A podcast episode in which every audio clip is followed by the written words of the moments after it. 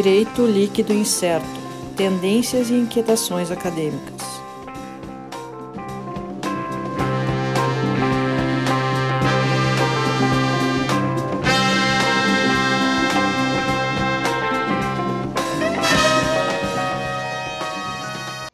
Olá, pessoal. Estamos começando aqui mais uma edição do Direito Líquido Incerto Podcast, DLI Podcast. Mais uma vez, em tempos de pandemia, a gente fazendo nossos encontros virtuais via Skype. Né? Uh, aqui comigo já uh, na sua casa, mas na tela, Sérgio Gilê. Olá, pessoal. Também o Alisson Capelari. Olá a todos. Nossa convidada de hoje, hoje temos uma convidada, a Chayala Marques. A Chayala é mestre em Direito na PUC do Rio Grande do Sul, atualmente é Legal Data Science. Ela vai falar um pouquinho também sobre isso, vai explicar um pouco que, que, uh, como é que a gente pode definir melhor isso aí, em termos uh, no vernáculo. E a gente vai falar um pouco uh, a respeito de tecnologia. Então, claro que a, a Chayala aqui, a gente já fazendo a brincadeira com a questão do Legal Data Science, né? É justamente uma, uma área do, do direito né, em que ela vai trabalhar muito com a tecnologia, muito com as tendências de tecnologia. Hoje, uh, uh, inteligência artificial a gente já vê atuando forte no, no mercado jurídico, né? uh, seja em, em, resolução de processos ou até na, na, na, na dinâmica de trabalho do escritório, até para utilização de inteligência artificial nos seus processos, a utilização da inteligência artificial no Poder Judiciário, esses são os que a gente mais, mais vê, né? Claro, tem uma série de outras uh, ferramentas, uh, também acho bem interessante que a Chayela vai poder falar um pouco para nós sobre jurimetria, já vi ela falando sobre isso também. Então, Chayela, muito prazer, obrigado pela presença e fala um pouco para nós sobre tecnologia. Começar, acho que tu pode começar falando um pouco da tua atividade como Legal Data Science, onde é, o que que tu, o, como é que a gente pode uh, definir, dizer o que que uh, o que que é feito, qual é a, a tua a, a forma como tu trabalha nesse, nesse tipo de atividade. Olá, pessoal, tudo bom? Então, ser legal data science é uma coisa muito maluca, porque para dizer bem, ser bem honesta, eu comecei meio que, vamos dizer assim, profetizando, né? Uh, é para mim uma honra estar aqui com vocês, né? Amigos antigos que há um tempo a gente conversa, a gente troca ideias, né? Fui colega do Sérgio durante o mestrado e ele acompanhou desde lá daquela época eu já pegava e falava, né? Tecnologia é, não é o nosso futuro, ela é o nosso presente. As pessoas que pregam, oh, o futuro é a tecnologia. Não, gente, vocês já passaram isso. Tecnologia é o nosso presente. Afinal de contas, se alguém está ouvindo, esse podcast está ouvindo através de um dispositivo tecnológico. Eu desafio qualquer um que esteja ouvindo a pensar se existe algum momento em que fica longe do seu celular ou que está longe de um dispositivo conectado à internet. Então, desde lá eu já dizia que a gente tem que aceitar a realidade da tecnologia dentro das nossas vidas.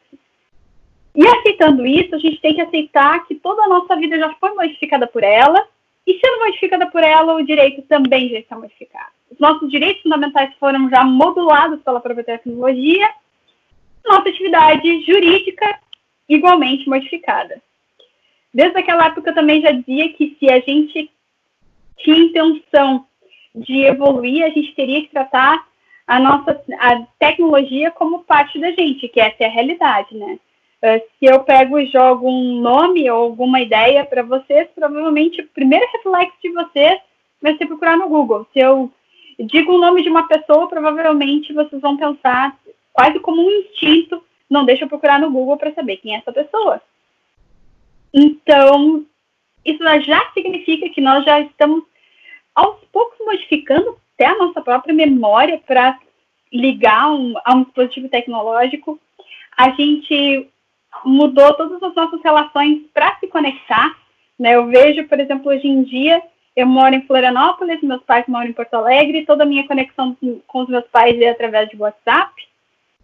Então, a gente vê que todas as nossas relações, nossa vida foi modificada, a tecnologia é quase como um membro nosso, né? Nosso computador, nosso celular é quase como um membro nosso, uma mão extra, um olho extra, uma memória extra. Isso é apenas realidade, não estou falando de futuro.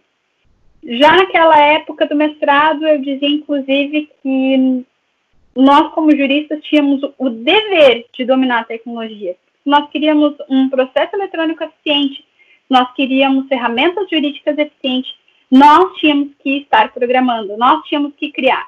A gente não pode esperar que alguém que esteja dentro da área de tecnologia receba essa informação e transforme essa informação em algo útil para a gente. A gente tem que botar a mão na massa. E aí, nisso eu digo que eu fui a profeta de mim mesma, porque há pouco menos de dois anos atrás eu recebi um convite para vir morar em Florianópolis e vir trabalhar na Softplan. Softplan ela é uma das maiores empresas de tecnologia voltada para o mundo jurídico também. Também tem produtos voltados para construção civil, para saúde, mas tem toda uma área voltada para a justiça. E muitos advogados trabalham todos os dias com uma ferramenta Softplay não sabem. Por exemplo, o Tribunal de São Paulo, que é um dos maiores do Brasil, para não dizer o maior, utiliza como ferramenta de processo eletrônico o SAGE, que é da Softplan. Eu fui trabalhar dentro da área de inovação, dentro de, uma, de um mercado para um, escritórios, para advogados, né, mais para a área privada, e eu fui trabalhar com uma ferramenta de jurimetria chamada Convex. Inicialmente, eu né, tinha uma posição simbólica chamada uh, Data Science Legal Advisor, né, eu era advisor mesmo, eu sentava do lado de um cientista de dados e ia ajudando a mudar, muda, a moldar a informação e a entender e a compreender, e aos poucos a gente ia encaixando essas pecinhas juntos e fazíamos coisas um, juridicamente corretas. Mais ou menos desde o início deste ano, depois de fazer muito curso, muito aprendizado, depois de muito bater cabeça, aprender novas linguagens de programação, aprender a lidar com banco de dados, aprender Python, SQL e tudo mais, eu me tornei Legal Data Scientist, né? Que é um, em outras palavras, né, uma cientista de dados jurídicos. Então, hoje eu sou responsável por criar uma série de códigos, né, scripts, que fazem a interpretação dos dados como eles vêm do tribunal. Né? Dentro do meu produto, a gente captura os dados diretamente do site do tribunal, captura as informações dos processos, e a gente precisa fazer com que essas informações batam em vários níveis, vamos dizer assim. Porque os tribunais falam línguas diferentes, têm sistemas diferentes. E daí, por exemplo, a informação uh, acordo num tribunal pode ser uma movimentação homologada transação. No outro tribunal pode ser homologado o acordo. No outro tribunal pode ser transação homologada. E tudo isso precisa se tornar uma coisa só, que é acordo, para que depois se faça as métricas e se visualize em gráficos e faça análise em dados. Então, meu papel muitas vezes é trazer essa informação jurídica, esse conhecimento jurídico para dentro do produto, ao mesmo tempo em que eu trago o conhecimento jurídico para a equipe. Eu faço com que a minha equipe, eu tenho que me certificar de que a minha equipe tenha um conhecimento jurídico adequado para que o produto esteja, né, desde lá do seu início, com essa compreensão jurídica bem equilibrada. Isso significa muitas vezes que eu eu dou várias aulas ao longo do dia. Isso significa que muitas vezes eu tenho que apresentar algumas bases do processo para pessoas completamente né, que não conheciam nada e um belo dia começam a conhecer coisas bem simples. E é impressionante ver essa evolução deles e a evolução do produto junto. Mas, ao mesmo tempo que eu ensino para eles muitas coisas, eu recebo muito mais. Eu aprendi nisso todas essas coisas que eu já mencionei, mais noções de experiência do usuário. Uh, um, deixa eu pensar. Nossa, design, então aprendo, aprendo pra caramba. Uh, customer success. Nossa, eu não tenho nem, nem tudo na cabeça de tudo que eu aprendi nesses últimos dois anos porque a troca é grande, a troca é muito grande, a equipe é pequena, a gente precisa saber de tudo um pouco. Eu já estive desde é, feiras de tecnologia apresentando o produto, eu tive dentro de reuniões de equipe, eu já estive falando o TecNet, eu já estive falando o Juridiquês, eu já fiz de tudo um pouco, mas isso é muito legal. Ser legal Data Science é um pouco disso tudo também, não tem um formato padrão, não tem ninguém né, colocando uma regra ou até mesmo botando uma, um currículo mínimo para que você seja legal data science. O importante é que você saiba lidar com dados, manipular os dados, armazenar os dados, fazer buscas dentro dos dados e que tenha esse conhecimento jurídico.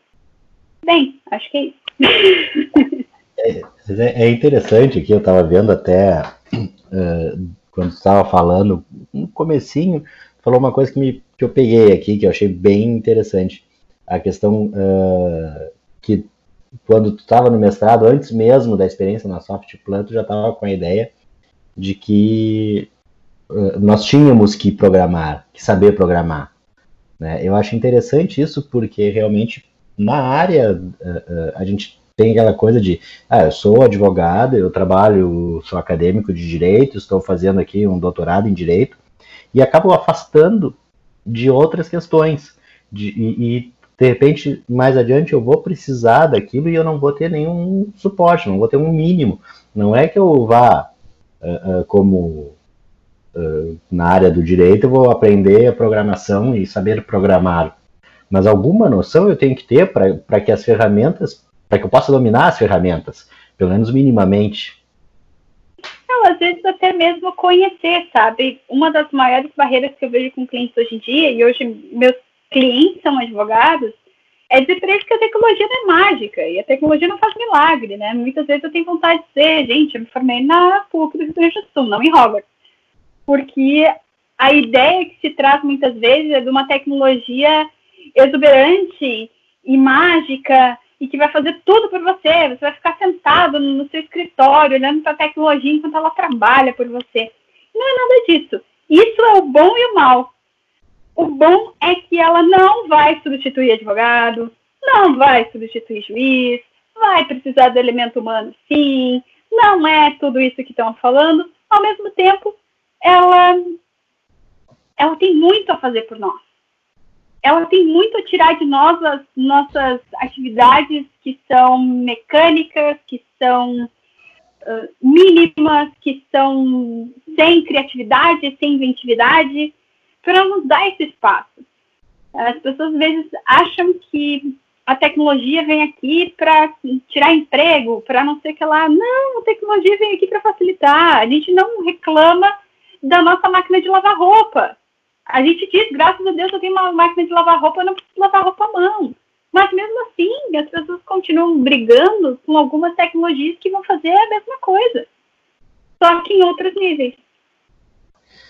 Agora, pegando esse ponto que tu colocou, o, o em outros níveis, uh, tem como a gente estabelecer onde é que nós vamos ter um limite para a tecnologia, pegando especificamente na área jurídica, tem como a gente dizer onde, é, já fazendo aí, saindo do, do presente e indo para o futuro, até que ponto a gente pode ter uh, alguma uh, segurança enquanto uh, advogado ou enquanto operador de, de, do direito em geral, de que a gente vai ser útil ou até mesmo necessário eu acho que o limite quem, quem vai dar somos nós, sabe? A tecnologia ela não vai não vai correr na nossa frente. A tecnologia sempre depende de uma mão humana para ser o programador, para ser mesmo a IA que todo mundo acha que, oh meu Deus, não a IA, ela depende de alguém treinando. A, a IA depende de alguém colocando essas informações. A IA depende de alguém trabalhando naqueles dados essas pessoas somos nós. Não é, não vai ser alguém da área de tecnologia, um cara, um cara. Não, não, não. Seremos nós. E é por isso, e é exatamente por isso a importância tão grande da gente ter um conhecimento nessa área. Sabe, a tecnologia não vai substituir um advogado. Assim como uma máquina de ultrassonografia não vai substituir um médico. Entende? A tecnologia ela é a nossa ferramenta, ela, e a gente pode melhorar ela, a gente pode aprimorar ela, a gente pode criar mecanismos automatizados e inteligentes, sim, mas seremos nós que criaremos, e ninguém mais. E se a gente esperar que alguém da área de tecnologia crie, a gente vai estar sempre tendo uma ferramenta que não vai se adaptar a todas as necessidades. Né? Sem dúvida, se tu trabalha na coisa, se, se é um marceneiro que está lá criando uma mesa, ele sabe qual é a lixa melhor, ele sabe qual é a plana melhor, e sem dúvida ele vai ser o cara que vai dizer como essa plana tem que ser.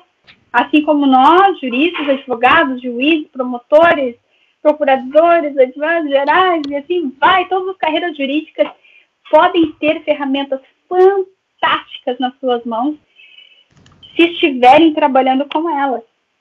Sabe, eu, eu tenho muita certeza disso, não, não existe uma. Eu não vejo em nenhum momento uma chance de sermos substituídos. Nós vamos precisar nos aprimorar, sem dúvida, para continuarmos aí, mas nunca substituídos. Chay, nessa questão que tu tá falando, né, de é, é, é basicamente a gente deixar de ter tempo burocrático para passar a ter tempo intelectual.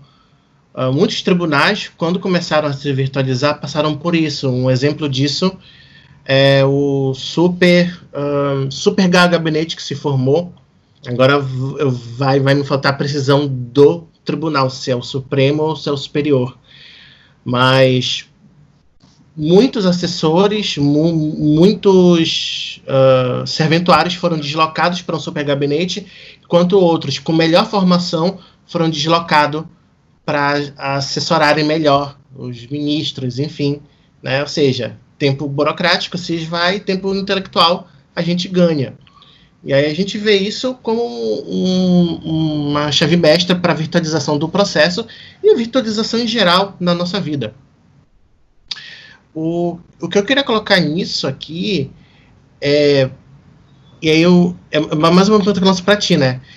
Uh, ok, a gente tem que pegar o advogado, o jurista, digamos assim, e tem que dizer: olha, aprenda tecnologia.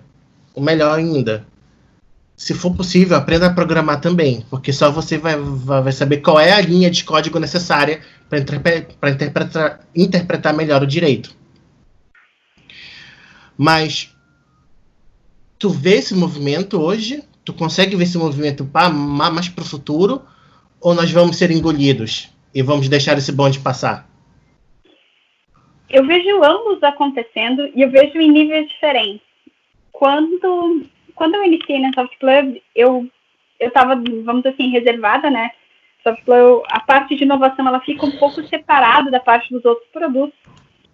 E daí eu me sentia um pouco assim, nossa, eu sou uma, um, uma pessoa meio diferentona aqui, até porque eu, eu entrei como uma das primeiras pessoas que era esse híbrido técnico-jurídico, técnico-técnico, técnico-tecnológico dentro da inovação. Mas, ao longo do tempo, eu comecei a conhecer mais pessoas dentro da empresa e vi que tinha muita gente com background jurídico e avançando dentro da área tecnológica.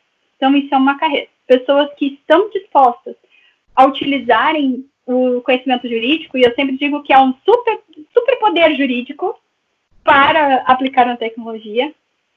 Eu vejo ao mesmo tempo, né, e aí eu tive contato com várias pessoas dentro da área do direito digital e do, da área de educação em tecnologia para advogados. Eu vi muitos cursos de formação voltados para pessoas conhecerem a área, ou terem pelo menos um, um leve conhecimento, eu vi isso florescendo cada vez mais. Então, sim, eu vejo muita gente se capacitando, pelo menos para conhecer a tecnologia, para saber, pelo menos, quais são, vamos dizer assim, os pincéis que tem na mão para poder pintar esse quadro. E, ao mesmo tempo, eu tenho visto muita gente extremamente resistente, pessoas que acham que a tecnologia né, é apocalíptica, é um, sei lá, é um missionário do diabo, uh, que querem ficar lá no seu cantinho e tira a tecnologia aqui do meu mundo, peraí que eu vou pegar o meu corpus juris civilis e vou continuar vivendo a minha vida. E daí acabam, acabam se limitando. E sim, acontece, vai acontecer ainda, né? Mas, para mim, é extremamente, eu vou dizer, audacioso de pessoas que querem ignorar a tecnologia no momento, principalmente no momento em que nós vivemos agora, esse momento de pandemia, onde as pessoas estão trabalhando graças aos seus dispositivos tecnológicos. As pessoas vão poder voltar, né, a partir de hoje, pelo que sei, né, aos seus prazos processuais por causa do processo eletrônico. As pessoas vão continuar trabalhando graças ao seu computador, à sua conexão à internet, aos seus dispositivos de reunião, né, ao seu e-mail, ao seu WhatsApp. As pessoas vão continuar gravando podcasts graças aos seus dispositivos. Vão continuar gravando podcasts, vão, vão continuar vivendo uma vida ainda, né, que nessa modo precário de viver através dos, apenas dessa nossa, das nossos computadores, mas ainda assim é uma grande vida, né? A gente não tem interação humana, mas é, temos a interação virtual que ajuda bastante. Sim. Mas... E Shai, uh, ainda pegando esse gancho, não só a gente volta a trabalhar com o processo por estado eletrônico, como a, quem mais ganha com isso é o jurisdicionado. Na, na, é. na, grande questão de acesso à justiça de, um, de, um, de uma visão macro, ele que está com o seu processo ali parado, que vai decidir a vida dele. Então, Exato. o fato de estar virtualizado em meio à pandemia possibilita com que as pessoas continuem, sim, recebendo o bem da vida que lhe é devido, se for o caso, pelo judiciário. Então, quem mais está ganhando é o jurisdicionado. Né? É, e as pessoas não, não, não se tocam disso. Eu, eu percebo isso. Preferem realmente, como, como, como a gente fala, né, Chay? Às vezes, prefere tornar essa situação maquiavélica, o robô mal, o homem bom, do que pensar com, com, com um certo nível de, de crítica e dizer, olha, limite é esse, a gente tem, a gente tem sim que trabalhar com tecnologia, e só assim a gente vai conseguir progredir, porque o mundo hoje é tecnológico e o direito tem que acompanhar a sociedade, querendo ou não. Exatamente. Sabe que isso é interessante? Que por causa da Softplan ter o, o SAG, a, foi no ano passado eles lançaram um, alguns vídeos que era assim, tipo, a tecnologia mudando a justiça, a tecnologia mudando a vida das pessoas, né? Mostrando casos onde houve um, uma melhoria no processo porque ele era virtual. E né, eles lançaram isso dentro de um programa oficial lá da empresa e tudo mais. E se eu não me engano, eram três vídeos. E eu desafio qualquer um assistir os três vídeos e não chorar em nenhum. Porque são coisas muito fortes. Sabe? É a vida das pessoas. A gente esquece que um processo é uma vida eu tive o prazer nessa vida de estagiar com uma juíza que era fantástica, que era a doutora Liege Purichelli Pires. Eu era uma jovem padawan, né, opta nas artes jurídicas, e ela me colocava do lado dela nas audiências. E muitas vezes, né, pegava, fazer pregão, chamava as pessoas, dando sala de audiência e tudo mais. E eu vi mais uma vez ter situações onde as pessoas estavam lá chorando, preocupadas, uh, pedindo alguma coisa. Às vezes eram coisas pequenas, às vezes eram coisas grandes. E ela me, me olhava e dizia para mim: Isso é o processo. Gente é o processo. Vidas são processo. Processo não é papel. E agora, processo não é byte. Sabe? E sim, ter um processo que continua uh, andando, independente, inclusive, de onde a parte está, de onde os procuradores estão, é acesso à justiça. É a coisa mais simples do mundo hoje em dia. Se a gente consegue se falar onde quer que a gente esteja, se a gente consegue conversar, né? Vocês em Porto Alegre, em Florianópolis, se o, se o Sérgio tivesse ido para o Pará, a família lá, ele no Pará, em Porto Alegre, em Florianópolis, por que não o processo não pode andar em qualquer lugar? Então, sim, a tecnologia está aí para o nosso bem. E ela vai continuar sendo para o nosso bem enquanto a gente estiver conduzindo isso. A gente tem que estar com a mão nessa roda. Qual é o limite da tecnologia? O limite que nós dermos. Ninguém vai dar ele por nós. E ela não vai, sei lá, acordar como uma Skynet um dia e acabar com as nossas vidas, porque simplesmente a tecnologia continua sendo isso. Uma ferramenta, alguém programa, alguém escreve, alguém treina esse IA, alguém coloca os dados lá dentro e tem que ser um jurista. Uh, Chayala, também vou fazer uma, uma, pergunta já no, assim, na linha do que tu estava falando, principalmente dos impactos uh, nessa pandemia. Para mim, pessoalmente, certo? eu que eu que junto com, com o Sandro aí militamos na área faz algum, algum tempo, algumas décadas já nessa. Uh, a gente está vendo. Só duas. Eu tô vendo. Só duas ou algumas. Duas. Duas. Tá? Só duas, por enquanto. assim, eu só fechei a minha primeira década, então. Tá, tá bom. A gente tá vendo, eu tô, eu tô percebendo um movimento de inclusão uh, digital por parte da advocacia, mas mais ou menos no mesmo sistema do pessoal que teve que ingressar num, num sistema bancário uh, digitalizado, certo? de falar, não, eu quero conta em banco, não quero conta em fintech. No fim das contas, para tu receber teu benefício emergencial, tu teve que praticamente abrir uma conta numa fintech, certo? Tu teve que se forçar. O advogado agora, a partir agora de maio, parou a suspensão dos prazos, tu vai ter que trabalhar sem estar presencialmente, querendo ou não querendo. Essa é a opção que teve, certo? Uh, e eu, eu tenho um trabalho junto ao AB, faço parte, faz muito tempo de comissões do AB aqui do Rio Grande do Sul, e que a gente vê uma, uma resistência, uma dificuldade, até casos de depressão de advogados mais antigos que não conseguiam se não conseguiam transitar ou praticar, desenvolver bem a sua profissão nesse novo meio tecnológico que começou há um tempo um tempo para a, a se fazer presente e que com certeza logo vai ser a realidade praticamente total do processo serviço civil, penal, a natureza que for.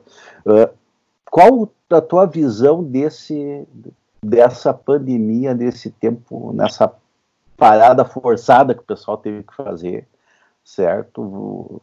O, impacto disso daí no, no mundo jurídico, nas maiores, mais diversas áreas. Assim, o que você teria para falar para nós a respeito disso?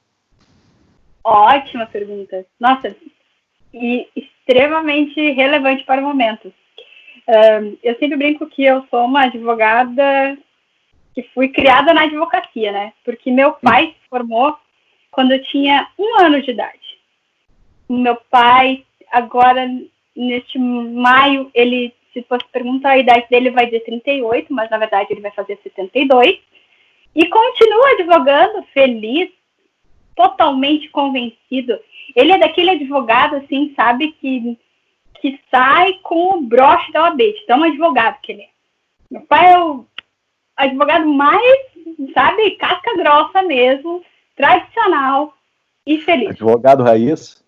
Raiz, assim, ó, não tem uma miligrama de Nutella ali.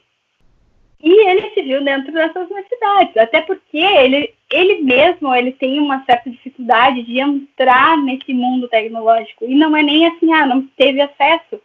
Meu pai advogou numa empresa que disponibilizava uma série de ferramentas, como acesso à internet. Meu pai teve acesso à internet numa época em que isso era extremamente incomum. E foi inclusive dentro, né, lá da sala dele, na empresa, que eu tive meu primeiro contato com a internet. Veja só. Sim, Sérgio, existiu essa época, onde a gente teve o nosso primeiro contato com a internet. E meu pai, ele tem essas dificuldades. Eu sou o suporte técnico dele, muitas vezes sou. Eu protocolei muita, muita peça de mãe para ele, protocolei. Mas eu espero que a OAB, como organização, entenda isso, aceita isso e abrace essa necessidade da advocacia como um todo. Porque sim, é, é uma coisa que a gente não consegue mais escapar. A gente não consegue trazer uma alternativa. No Rio Grande do Sul ainda nós tivemos uma virtualização muito tardia, a gente ainda vive com papel, ainda anda com papel na mão. Mas existem outros estados em que isso é uma coisa muito antiga. O processo eletrônico é uma coisa que, né, por muitos anos já só evolui, só melhora o sistema e continuam fazendo.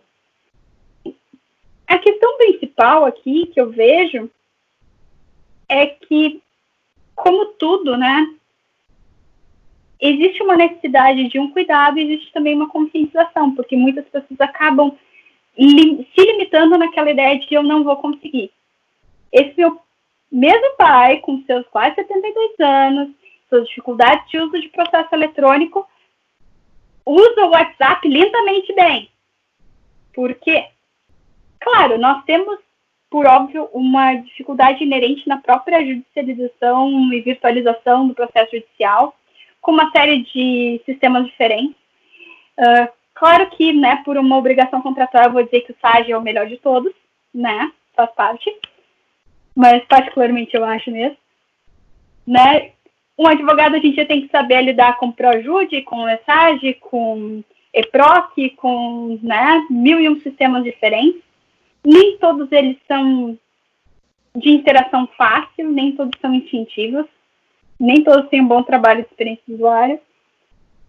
Uh, mas, sabe aquela coisa do faz parte? Infelizmente faz parte eu fico feliz de saber que né, existe realmente iniciativas. Eu me lembro quando eu vi as primeiras iniciativas da OAB de dar curso básico de processo eletrônico para advogados idosos. Eu achei excelente, porque eles ficam todos numa sala, têm mais ou menos a mesma idade, as mesmas dificuldades, eles conseguem muitas vezes não ser, não se sentir idiotas porque vem que o outro também tem a mesma dificuldade. Mas isso faz parte de conscientização. Eu faço a minha parte todos os dias, basicamente, para auxiliar meu pai com essas dificuldades que ele tem com o próprio uso da tecnologia. Ao mesmo tempo que eu sei que existem escritórios dando apoio, existem outros filhos advogados dando apoio para os seus pais advogados, ou sócios jovens dando apoio para os seus uh, sócios mais velhos. Assim como eu sei que existem várias ferramentas por aí tentando auxiliar o advogado trazendo uma interface mais amigável para todas essas coisas mais difíceis. E daí, não sendo jabá, e também não é obrigação contratual, tem uma iniciativa lá dentro da inovação do SoftPlug, que é o Peticiona Mais, que ele é uma plataforma única para receber a petição e fazer o protocolo, independente do sistema, independente do computador, independente dos requisitos. Né? Tu tem uma primeira etapa, onde tu vai fazer uma importação do seu certificado para dentro do sistema e a partir disso só manda a petição, põe os dados e ele vai fazer o protocolo.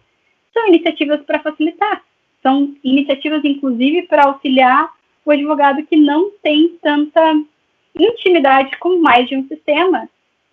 Então, também acho que a tecnologia está aí para ajudar.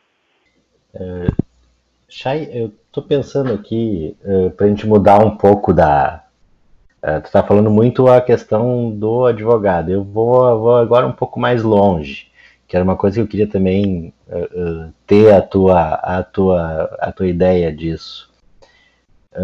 a questão da, da decisão judicial. Né? E a gente até brincava, até porque na, foi na semana passada teve aquela aula magna sobre a possibilidade de juízes robôs né? Que eu sei que tu assististe também. Uhum. uh, e, e, isso é uma coisa que, que me surpreende um pouco a questão dessa, dessa automatização de, de decisões, né? Alguma coisa até uh, uh, uma coisa que até eu de repente tenha perdido ali da, da, da, aula essa, mas uma questão que me que eu pensei uh, se tu tens uma inteligência artificial que vai atuar com base num, num algoritmo para dar um determinado resultado, uh, não existe mais uma possibilidade de um segundo grau de jurisdição, porque o algoritmo vai ser o mesmo, vai chegar ao mesmo resultado. Eu estou, eu estou correto nisso? A gente pode falar em algo desse tipo? O que tu coloca? Eu sei que uh, tem bastante estudos, até pelo, pelo trabalho na questão da jurimetria, de, de identificar padrão decisório, até para orientar a programação do teu software, né? Uh, como é que a gente pode lidar com isso? A gente pode ter um ponto em que vamos ter juízes uh, automatizados, juízes robôs, ou ainda vamos ter necessitar de pessoas? Quer dizer, eu acho que necessitamos de pessoas. Eu acho que toda a tua fala, o tempo inteiro coloca isso, né? Mas qual é o papel da pessoa nisso aí? Como é que a gente consegue dar esse limite? Isso é muito interessante, Sandra. E eu vejo que muitas, muitas das vezes a fala, principalmente sobre juiz robô, ela está mergulhada dentro de, uma, de um folclore do que, que é a inteligência artificial. Isso é a primeira coisa a se romper. Tá? Inteligência artificial, a gente vê nos filmes né, um robô pensante, um robô ciente, a gente está bem longe disso. E principalmente comercialmente, talvez, nível de pesquisa, exploração, tudo mais, talvez tenha alguma coisa né, mais avançada, mas comercialmente a gente está bem longe disso. A inteligência artificial, e principalmente né, dentro dos sistemas que as pessoas costumam mencionar como redes neurais e coisas do tipo, uh, nada mais é do que uma tentativa de simular a maneira como a gente pensa e não o pensamento. A ideia muitas vezes é trazer uma cadência de informações ou uma cadência de resultados que levem, assim como a gente cria os nossos próprios pensamentos, a uma conclusão. Eu não vou entrar no TecNet para explicar a diferença de né, tipos de inteligência artificial, não acho que caiba. Mas a ideia de um robô juiz, que eu vejo, vamos dizer assim, na prática, ela é mais voltada a entender alguns padrões para levar sugestões ao juiz humano. Como, por exemplo, assim, uma ferramenta que traga, né, analise a petição inicial, e possa trazer um resumo dos pedidos ou um resumo da, dos itens mais importantes para que o próprio juiz possa depois eh, fazer essa análise. Ou ainda fazer uma busca dentro de um banco de dados com jurisprudência para trazer os melhores fundamentos que se adaptam ao caso. Ou ainda trazer algumas, alguns detalhes de julgamentos passados daquele mesmo julgador para que ele possa entender se ele vai se manter naquela posição ou não. Isso são ferramentas comerciais que eu já vejo sendo desenvolvidas, ou a desenvolver, ou ainda em projeto. Isso não tem nada a ver com alguém decidindo pelo juiz. A questão principal, né, no meio de tudo isso, é que sim, né, falo exaustivamente, o humano principalmente vai ser utilizado, mas o sistema de uma inteligência artificial ele vai envolver dados que alguém, alguém vai colocar para que isso surja depois um resultado. Sempre tem né, uma entrada de informações, um processamento de informação e uma saída de informação. E que as pessoas perguntam, ah, mas a inteligência artificial pode ser enviesada? Pode. Pode ser tão enviesada quanto o humano que treinar essa inteligência artificial nós precisamos ter níveis de testes e avaliações? Sim, precisamos ter níveis de testes e avaliações. Assim como eu acho que a gente precisava ter mais níveis de testes e avaliações dos próprios juízes humanos. se colocar numa ideia de que o, né, como o próprio Sérgio já mencionou, né, do humano bom, robô mal, uh, é uma é colocar as coisas dentro de extremo irrazoáveis. Uh, dentro da minha jornada durante a advocacia, eu estive diante de sentenças que mencionavam coisas, por exemplo, um processo mencionava um apartamento, sendo que não existia nenhuma discussão relacionada ao apartamento.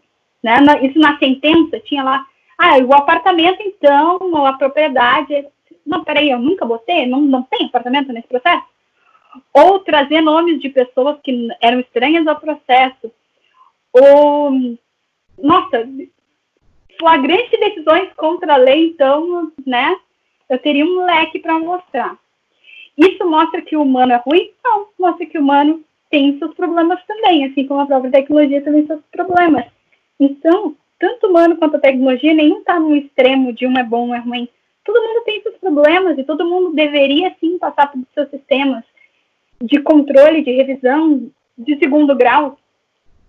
E aí eu vejo que nisso uh, não é que nós vamos ter no final das contas uma máquina onde a gente vai colocar os dados e ela vai trazer uma decisão ideal. Mas nós vamos provavelmente ter uma máquina que traga uma série de ferramentas para o juiz fazer uma melhor decisão, uma decisão mais consciente, uma decisão mais equilibrada. Significa uma melhor máquina e um melhor humano, ao mesmo tempo. No segundo grau de jurisdição, nós vamos poder ter, igualmente, desembargadores que tenham uma, nessa ferramenta que vai lhe dar as melhores questões para que ele possa avaliar e, no final, chegar à sua decisão. E ter, assim, melhores humanos, melhores máquinas. Essas mesmas pessoas vão diante daquela ferramenta, vão poder utilizá-la de forma exaustiva. A ferramenta vai aprender com eles e vai conseguir fazer com que seja basicamente um aumento do processamento do próprio cérebro do jogador. Eu acho que isso aí que tu está colocando, agora eu me lembrei. Hum, eu agora não vou, não vou dar a referência certa do livro, mas uh, enfim, a questão que se coloca ali que, que uh, falando sobre, sobre tecnologia, eu acho que é o, o, Race Against the Machine, o nome do livro. Do uh, McAfee, acho que é McAfee e o não sei pronunciar esse nome dele. Mas Sim. eles falam a, a, justamente a questão. Uh, eles começam a, com a questão do, do Deep Blue, quando, quando o Deep Blue venceu o, o Kasparov no, no xadrez, né, que foi a primeira vez que uma máquina venceu um dos grandes campeões, né, uh, e que a partir dali se pensou justamente que a máquina iria substituir. E que na sequência, o que, que os grandes enxadristas estavam fazendo? Eles estavam utilizando a máquina e, e fazendo uma equipe, xadre, uh, enxadrista humano e máquina, e que esse tinha os melhores resultados porque a, a, ele aliava a capacidade de processamento da máquina, né, uma capacidade absurda de processamento, só que aí passava depois ao filtro humano, a questão de, de questão de sensibilidade, criatividade que a máquina não tinha e que esse, essa equipe era superior à máquina sozinha e superior ao humano sozinho. E sabe o que é interessante? eu vejo as pessoas colocarem isso né, como antagonista, né, a máquina como antagonista do humano, quando na verdade é o seguinte: primeira coisa é que nós não alcançamos ainda com tecnologia a mesma capacidade de processamento de dados de um cérebro humano. Não alcançamos ainda, não tem, né, há uma previsão de alcançar, mas ainda não alcançamos. Um, algumas leituras que o humano faz são extremamente sutis e instintivas, coisas que a máquina precisa de uma série de informações, dados e tempo para conseguir processar. E nós temos outros meios de comunicação que a máquina não tem. Então, colocar assim, tipo, ah, um dia vai surgir uma máquina que vai superar o humano, não vai se algum dia nós vamos chegar à singularidade, né, que é a, a máquina com capacidade de processamento e sentimento e ter a ciência, não sei. Imagino que um dia talvez, mas ainda assim não vai substituir o humano. Mas colocar então tipo máquinas são ruins é errado, máquinas conosco é ótimo. Afinal de contas, nós já vivemos essa tendência. Eu sempre cito o Marshall McLuhan, que ele mesmo, muito, mesmo, muito antes de existir internet e tudo mais, ele já criou essas projeções, ele já imaginou, e ele nos imaginou com essa conexão que nós temos hoje, porque nós utilizamos o nosso celular como nossa máquina de comunicação, como nossa máquina de memória, como eu já tinha dito, como tudo, e nós somos esse time muito bom. Por que não Antigamente nós vivíamos um, quase num deserto, sem muitas informações, sem muitos dados, sem comunicação, você ter conhecimento de uma parte ou outra. Hoje em dia a gente é conectado, a gente nada, a gente está afogando em tanto dado, em tantas possibilidades, né? Eu, hoje em dia, posso dizer que eu faço um curso de ciência de dados da IBM que eu não teria condições de fazer se não fosse tecnologia, se não fosse as possibilidades que a tecnologia me dá. Então, gente, tecnologia está aí para ser nosso principal aliado, nossa principal ferramenta. Ela, aliás, já é parte da nossa vida. E se alguém duvida disso, eu desafio neste momento a pessoa a ficar uma semana com todos os seus celular, computador desligado e depois vir falar comigo e dizer que consegue. uh, Shayala, uh, também uma coisa dentro desse cenário tecnológico que a gente vê que se faz presente nos, nos últimos tempos no direito são as plataformas de resolução de, de conflitos digitais, a questão das legal techs, certo? Que estão se fazendo presente dentro do, do cenário jurídico e que se encontra uma resistência muito grande pelos órgãos de classe, né? pela OAB uh, uh, e tal. Como é que tu vê esse cenário, assim, tu vê para frente o papel delas, uh, a influência que vai ter no cenário de direito? É é tudo isso que a gente fala? Vai, vai tirar o, o trabalho dos advogados ou não? Muito boa pergunta. Sabe que eu tive, né, nesses quase dois anos, eu tive a oportunidade de participar dessas feiras que falam de tecnologia e direito. Então, nisso, né, invariavelmente a gente acaba circulando, conhecendo outras empresas, né? Legal Tech acaba sendo um termo mais sobre todas as empresas de tecnologias que usam nada, que utilizam de conhecimento jurídico, que são voltados para a área da, da para área jurídica, aliás. E tem uma série de plataformas dessas de resolução de conflitos. Algumas eu tive oportunidade de ter contato mais fundo, outras não. Algumas são muito mais simples do que a gente imagina. Algumas não são tudo isso, né? Na verdade, eu vejo que muitas vezes é a gente pega e pensa assim, oh meu Deus, eles estão propondo resolução de conflitos. Nossa, vai tirar o advogado. Às vezes é um negócio extremamente simples e que depende de um advogado para cada etapa para o negócio funcionar. Isso já está dentro do, do, do, próprio linha do programa. Ele, o negócio é para isso aqui precisa do advogado, para aquilo ali precisa do advogado e tudo mais. Ele não vai andar sozinho. E tem algumas que eu acho que é extremamente complicado. Mas daí eu vou dizer uma coisa extremamente polêmica junto. A gente olha uma plataforma de resolução de conflito de forma privada e a gente vê que não tem um advogado ali e a gente treme. E eu tremo, particularmente eu tremo. Eu não acho que, não, que possa ter uma garantia de uma proteção de um direito de uma pessoa sem que tenha um advogado auxiliando ela, porque, querendo ou não, o direito não é fácil, o direito é complicado, o direito é difícil, o direito tem mil e uma nuances. Esperar que uma pessoa que nunca estudou, que não tem conhecimento, se defenda sozinha, se, né, se posicione sozinha perante uma resolução de conflitos, que basicamente e provavelmente vai ter alguém do outro lado com toda essa aparelhagem, eu acho extremamente injusto. Assim como eu acho extremamente injusto que uma pessoa vá nos juizados especiais sem advogado e obtenha um acordo sem o seu advogado, apenas esperando que há, na figura do conciliador, uma pessoa justa.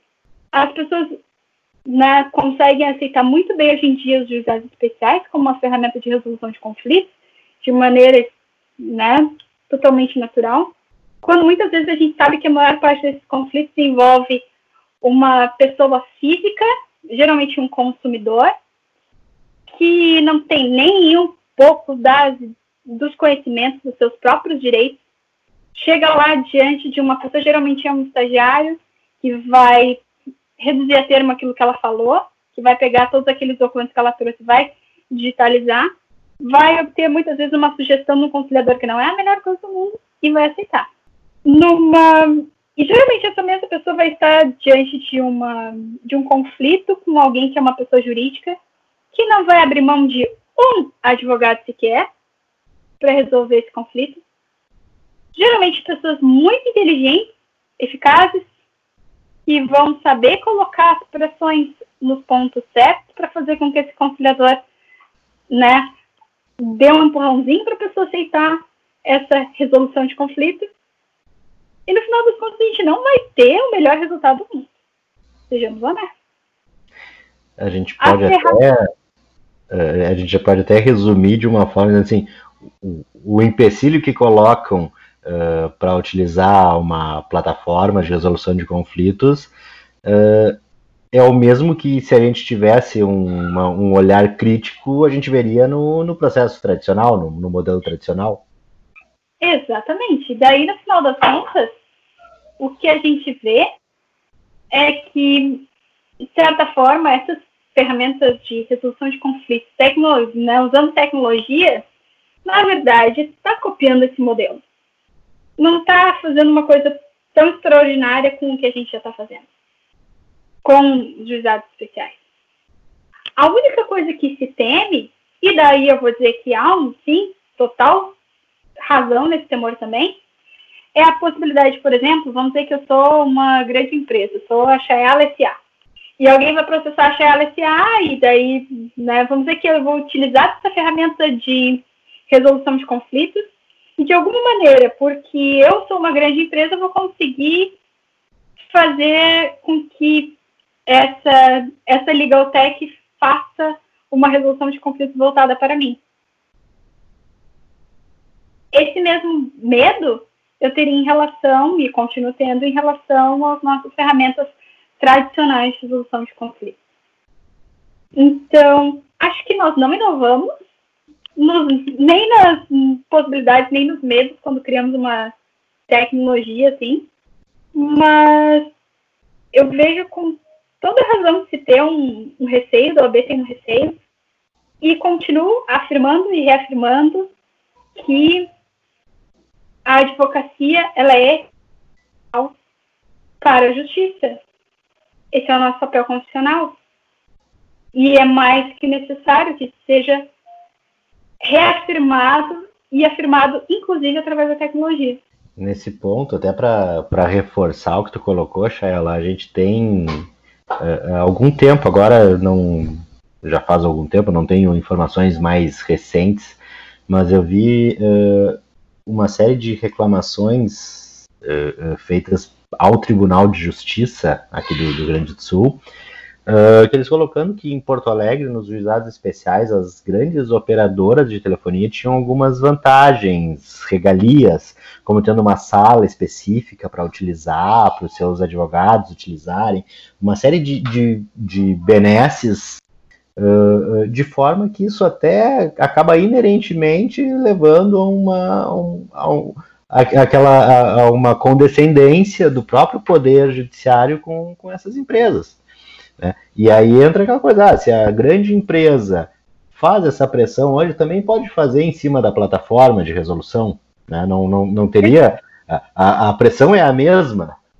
Exatamente. Então, é o tipo de coisa que eu vou dizer que existem problemas, existem algumas aberturas que algumas legal acabam trazendo. Sim, existem, mas eu também não acho que a gente esteja. Né, sem a tecnologia, a gente também não está vacinado contra isso. E olha, se vocês ouvirem um barulho, é que o lixeiro está passando aqui do lado da minha casa. É, é, as questões da tecnologia de gravar em casa, e de vez em quando vaza um som de um cachorro latindo, de uma criança gritando, faz parte, isso acontece. É. Agora mesmo os meus cachorros estavam fazendo um debate a respeito do Legal Tex aqui atrás. Por isso que eu deixei no mudo aqui o microfone. Né? Mas tudo bem. Uma, uma questão interessante até sobre Legal Tex é que elas estão na moda, né? Para minha benção, minha maldição, por assim dizer, né? Porque eu trabalho numa empresa que é considerada uma legal tech, então florescimento é bom. Florescimento também é ruim porque acabam se criando uma série de coisas ruins que também não são exatamente boas para a imagem de legal techs, né? Então, né, eu já vi pessoas, inclusive, oferecendo serviço, assim, tipo, de, como se fosse de curadoria de legal techs, né? Tipo, chegam no escritório e oferecem para ver qual a melhor empresa de tecnologia, vai se adaptar às suas necessidades. Um, há uma controvérsia em relação a isso, eu já vi pessoas oferecerem algumas alguns serviços bem positivos e construtivos em relação a isso. Eu já vi pessoas que fazem isso só como uma maneira de vender serviços. Acho que, por isso eu digo, conhecimento é poder. Quando a gente conhece o que, que a gente está lidando, a gente conhece a tecnologia, a gente conhece o mercado, a gente consegue fazer decisões melhores sem esperar que alguém te diga o que, que é uma decisão melhor. Só uh, uh, uma referência aqui que a, a volta e meia a gente está falando lá da, da substituição do, dos advogados e a gente vê que uh, a gente tem um, um, sistema falho hoje e a gente está uh, uh, com ideias, com a tecnologia modificando isso, mas mantendo algumas dessas falhas porque o sistema já está com e, e a gente está acreditando que é a tecnologia que está trazendo essas falhas, quando na verdade uhum. elas já são inerentes ao sistema, a tecnologia só está uh, replicando elas, tá? Talvez até um dos desafios é a gente conseguir com a tecnologia superar as falhas que o sistema tem hoje. É, exatamente. Eu acho que uma das coisas que né, não é de hoje, né, eu, eu faço desafios né, ao Sérgio mesmo, entender que que, que seria um processo eletrônico ideal? Não estou dizendo pegar a nossa prática processual que a gente utilizava com o papel, com né, os autos físicos e transformar isso num, num procedimento digital. Qual é o processo digital ideal na forma de procedimento? Qual é a rotina ideal do advogado com a tecnologia. E não estou dizendo da gente digitalizar a prática antiga da advocacia e tradicional, mas qual é a rotina que realmente obtém o melhor de nós. E replico isso para todas as carreiras públicas jurídicas, todas as carreiras adicionais jurídicas. Qual é a melhor rotina de um departamento jurídico? Né? Como pegar e e transformar aquelas rotinas que a gente, né, na, nas suas repetições antigas, não, mas dentro de uma prática totalmente nova. Isso envolve um pensamento, porque isso não é não é uma coisa tão tão estranha, porque muitas vezes a nossa primeira nossa primeira ideia é, né, dizem, né, que quando da época da invenção do carro, se perguntasse para as pessoas o que elas queriam, não era um carro, era um cavalo mais rápido, um cavalo melhor. A gente, muitas vezes, dentro do direito, mantém mentalidades tradicionais e pede cavalos mais rápidos quando a gente pode obter carro. Isso é o que nós é. temos que pensar. Esse é o nosso desafio. Esse é o verdadeiro momento. Hoje se fala muito sobre a advocacia 4.0, 5.0, ter ideias, perspectivas novas novos níveis de advocacia, quando a gente conseguir pensar nisso, a gente vai conseguir novos níveis de justiça, de processo, de procedimento, de jurisdição, de tudo quando a gente conseguir uh, se desconectar dessas coisas antigas e pensar na tecnologia como nosso meio de agir novo. Porque ela já é. A gente só não, não se deu conta disso ainda. Olha, e na área do direito, que é extremamente conservadora, é difícil. Eu acho que talvez a área mais complicada para a gente ter essa mudança de pensamento. Exatamente. E eu posso dizer assim, sem falha nenhuma, sabe? Enquanto a gente a gente se mantém com uma cabeça tradicional e fechada, e isso é o direito, tecnologia, ela não vai me substituir, a gente está sendo substituído normalmente por pessoas que estão utilizando a tecnologia não pela tecnologia, mas por pessoas que estão utilizando a tecnologia para obter o melhor de si. Então, pegar e se, se fixar num ponto onde pensar, não, meu processo é de papel, né? É, não, não é absurdo. A minha, meu direito é um direito, sei lá, escrito na pedra em cuneiforme. Não. A tecnologia faz parte da nossa própria evolução humana. Ela não é diferente da gente. Né? Isso aqui, né, essas ferramentas que a gente utiliza todos os dias, que todo mundo tem, me digam quem não tem um celular. Ela é parte da gente, sim. É, mas a gente pega lá o código de Hammurabi até hoje para dar aula. Exatamente. Mas aí é natural, é bom. A gente precisa conhecer a nossa história, a gente precisa conhecer a nossa evolução, a gente precisa ver, inclusive comparar e ver o quanto a gente está evoluindo em pensamento e tudo mais. Né? Eu sou uma das pessoas, meu TCC da graduação foi direito comparado, direito romano comparado com o direito atual. E eu achei fantástico, me deu uma nova perspectiva da própria ideia de contrato. Carrego até hoje, carreguei em todos os meus anos de advocacia contratual. A visão. O problema é se eu quisesse que a pessoa continuasse fazendo um rito contratual romano para fazer um contrato. Aí sim seria um problema. Shaela, eh, então assim, nós já temos uma, um bom tempo de gravação aqui nesse, nesse episódio. A gente podia também fica, ficar bastante tempo ainda tecendo considerações a respeito do, do mundo digital do direito. E vamos, só não vai para gravação, né? Nós vamos continuar aqui conversando. uh, mas, assim, a pergunta que eu faço de praxe para os convidados nossos aqui do podcast. Uh, o que tu teria alguma referência, alguma recomendação para o pessoal que quer e está uh, pesquisando digital e inteligência artificial. Bom, acho que referências não são poucas, né? Mas, assim, alguma coisa que tu possa indicar para a gente, para os ouvintes aqui do podcast, né?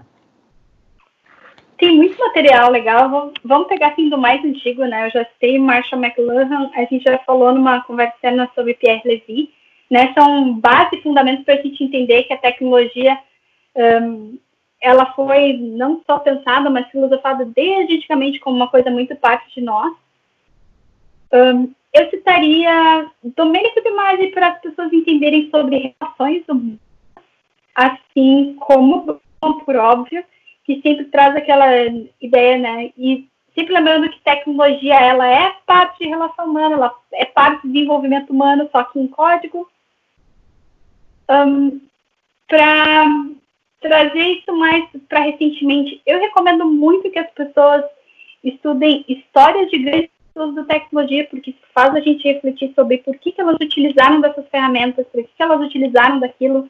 Então, biografias como Steve Jobs, como Bill Gates, são interessantes da gente observar. Os próprios fundadores do Google, né, que é Sergey Brin, Larry Page, são fantásticos também para a gente compreender como é que essas pessoas utilizaram disso. Para mulheres em especial, eu recomendo o livro Faça com PC da Sheryl Sandberg, porque mostra a carreira dela dentro da tecnologia. Ela também não veio de, uma, de um background tecnológico, ela é CEO do Facebook agora. Para as pessoas que querem aprender mais tem muito material legal na internet e acessível, principalmente podcasts, videocasts, que trazem isso. Eu já falei até no Direito 4.0, eles trazem sempre, não concordo, mas é sempre interessante a gente ver pluralidade sobre o direito e tecnologia.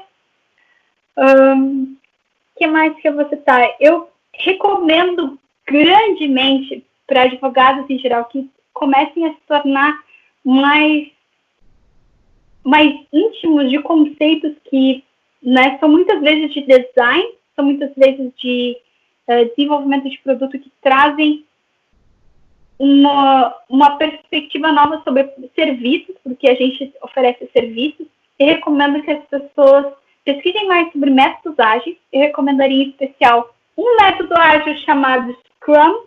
Tem um livro maravilhoso do Jeff Sutherland, em que ele explica essa metodologia de trabalho. Eu acho que tem muito a acrescentar para a gente. Eu acho que os conceitos de experiência do usuário e customer success são fantásticos para que a gente consiga também desenvolver a ideia de pensar no, no outro, quem está do meu outro lado, no meu serviço, assim como entender que o sucesso do cliente muitas vezes não é só um, o processo que teve o resultado do jeito que ele queria, mas também tudo aquilo que engloba o atendimento dele. E, bem, eu sou péssima de memória, então provavelmente eu vou mandar várias mensagens com referências para vocês depois. Mas o péssimo de memória citou umas 30 coisas aí. Imagina se fosse boa de memória. Aí dava a referência completa com o ano de, de publicação e tal. Era eu. Mas Chayala, assim, ó. Eu vejo muito, eu vejo muitos aqueles professores que pegam e dizem, não, leiam o livro tal, o professor fulano de tal, mas leiam a edição X, porque a edição Y, ele não tinha ainda feito aquelas atualizações e meu Deus, eu não vou ler nem uma edição completa, que está duas. Sabe que eu tenho muita dificuldade, o pessoal sempre cita assim, ah, o fulano falou. Uh, e às vezes eu, eu, eu, tenho muito presente as ideias, mas nem sempre o autor. Né? Uhum. área filosófica, então, começa a falar de alguns autores e eu, tá, eu me lembro da ideia, mas não me lembro de quem foi que lançou esse conceito. Realmente, Principalmente então, é... quando são as próprias ideias. Né? Pois é, aí, aí o problema é achá-las. Uma coisa que, né, eu sou sempre. Eu fui acusada de criança, né? Ao mesmo tempo que eu estou defendendo a tecnologia de uma maneira. Quem é? Eu gosto também sempre de plantar sementes de no final. Então, eu recomendaria a leitura de em texto, que eu sei que existe em inglês, eu não sei se tem tradução. O nome da autora é Shoshana Zuboff e ela fala sobre o capitalismo de vigilância. E daí nós vemos, meus amigos, que nós estamos ao mesmo tempo utilizando essas ferramentas para o nosso bem, o nosso melhor, elas podem nos usar como ferramentas também. Mas não é que a tecnologia vai nos usar como ferramentas. A tecnologia é ferramenta para um humano utilizar outro humano, né? O homem homem, versão 5.0.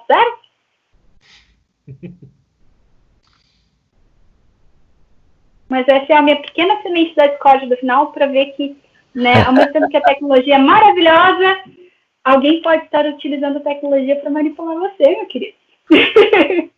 Mas já estão? Ou não? Será? É, eu só estou jogando a semente da discórdia e vocês façam as conclusões. É, casualmente hoje vi um, um, texto sobre o. Um, agora eu vou. Eu recebi no WhatsApp, olhei rapidinho aquelas coisas. Já não vou me lembrar quem, né? podemos até colocar nas referências depois. Mas justamente falando que as redes sociais te, te tiram teu livre-arbítrio.